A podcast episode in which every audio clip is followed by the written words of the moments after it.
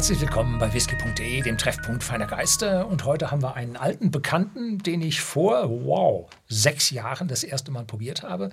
Muss so um 2014 gewesen sein. 2003 wurde die Edderdauer Brennerei von dem neuen Besitzer übernommen, Andrew Symington.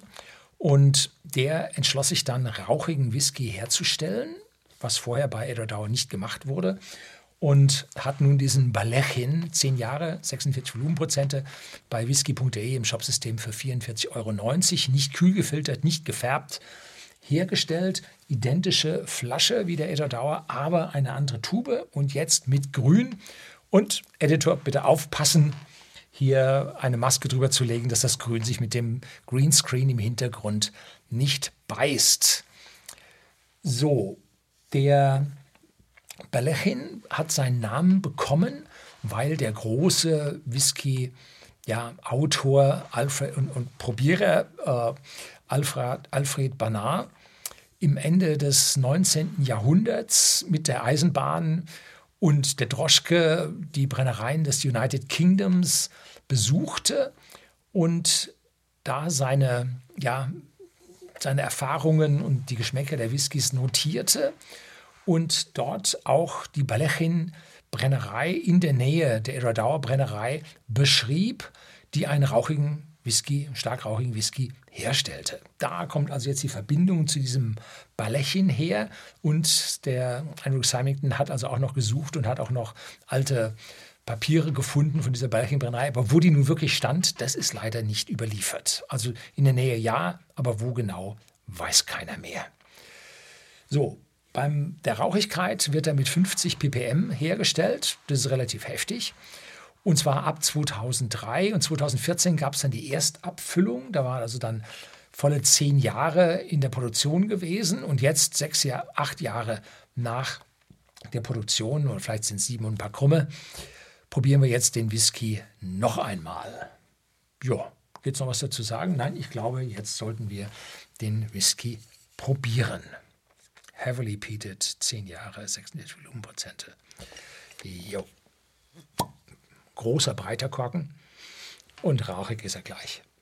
Jo, also das ist heftig, der Rauch kommt durch. Das ist nicht so einer, der sagt, er wäre so rauchig und ist es dann doch nicht, sondern der sagt, er ist rauchig und er ist rauchig. So. Ja, also zuerst mal nur Rauch und wieder Rauch und nichts anderes als Rauch. Da muss man jetzt ein Weilchen dran riechen, bis die Nase sich an den Rauch gewöhnt und dann sagt, ah, dahinter ist ja noch was. Da schauen wir jetzt mal, was da ist. Und was kommt da? Da kommt süße Vanille durch. Ja, die Fassauswahl, sagt man bei diesem Whisky, sind Ex-Bourbon-Fässer und Ex-Sherry-Fässer, europäische Sherry-Fässer. Und zwar ein generous amount, was immer das bedeutet. Meiner persönlichen Meinung nach, aus meinem Gedächtnis, ist jetzt der Berechin zehn Jahre etwas heller in dieser tief goldenen Farbe als der Eradauer, der dann doch einen leichten, aus meiner persönlichen Erinnerung, einen leichten bräunlichen Ton von einem größeren Anteil an Sherry drin hat.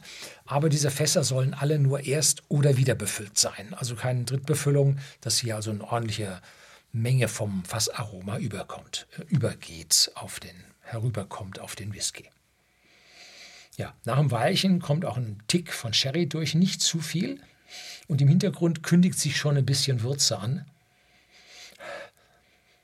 von den Fässern, die da verwendet wurden. Zehn Jahre, jo, gegenüber den ganzen vielen No-Age-Whiskys.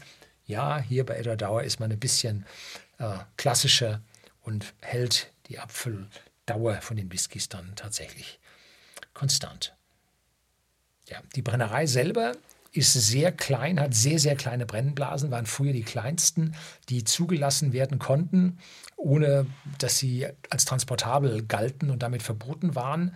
Und ja, die Nachfrage nach dem Whisky ist so hoch, dass man dann vor ein paar Jahren, 2014 glaube ich, hatten sie Baugenehmigungen, 2016, 17 haben sie dann gebaut und mittlerweile läuft die neue Brennerei schon eine ganze Zeit, aber wir haben noch keinen fertigen Whisky aus dieser Brennerei, meines Wissens sehen können.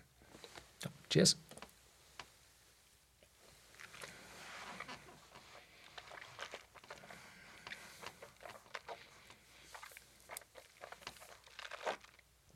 Kräftiger Antritt, kräftiger Kick im Mund und Rauch dominiert, schlägt sich am Gaumen nieder und es folgt Karamell mit einer zarten Vanille und dahinter deutliche Eiche, die sich jetzt mit einer Öligkeit vermischt und die Sache so ein bisschen samtig weicher macht.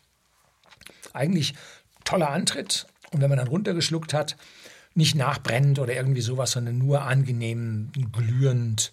Der Rauch im Mund braucht man nichts anderes nachher probieren. Ne?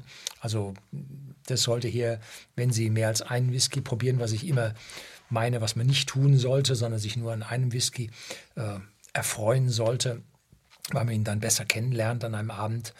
Ähm, und im Abgang, ja, ich glaube, da ist so ein bisschen, so ein Hauch von Lakritze drin, könnte von der europäischen Eiche stammen.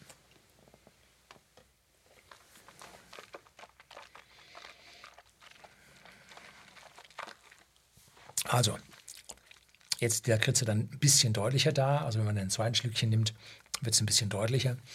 Und ja, wer intensive, rauchige Whiskys mag, mit einem intensiven ja, Charakter, einmal durch die kleinen Brennblasen und dann auf der anderen Seite ja, durch die doppelte Fassauswahl. Ähm, der ist hier an der Stelle genau richtig.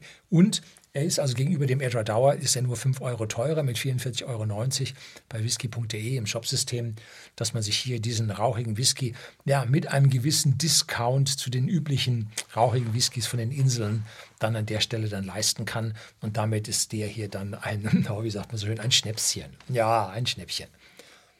Ja, kann man nicht anders sagen. So, das soll es für heute gewesen sein. Herzlichen Dank fürs Zuschauen.